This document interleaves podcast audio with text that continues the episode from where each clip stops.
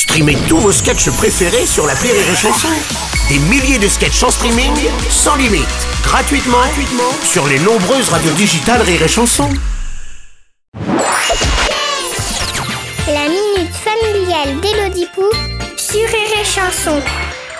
Chère Elodie, je n'en peux plus de passer mon temps à répondre à cette même question de mon mari. Où t'as mis ceci, où t'as mis cela? Où l'as-tu mise?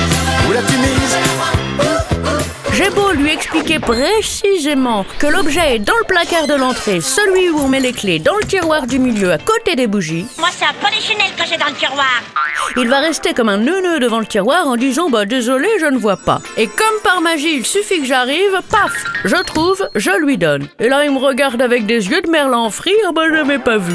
Pourquoi les hommes n'y voient pas? Naissent-ils tous avec des soucis oculaires ou quoi? Chère Fantine, j'aurais du mal à répondre à cette question puisque je me la pose moi-même. Mais d'après une étude très sérieuse du Mickey Mouse Magazine, cela vient du fait qu'au temps des hommes préhistoriques, les hommes étaient dévoués à la chasse et ont donc développé un champ visuel restreint, tandis que les femmes, qui devaient surveiller les alentours, ont un sens plus aigu de l'observation. Bon, ça voudrait dire qu'on n'a pas évolué depuis la préhistoire et ça c'est faux. Quoique.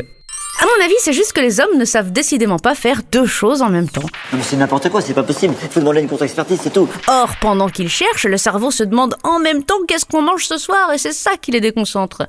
En tout cas, c'est pas prêt de changer, alors courage, Fantine. Et tu verras, quand vous aurez des enfants, ce sera encore pire parce que eux non plus, ils trouvent rien. Et en plus, ils écoutent pas. Leurs oreilles et leurs yeux, c'est juste pour la décoration. Allez, bonne journée, Fantine. Merci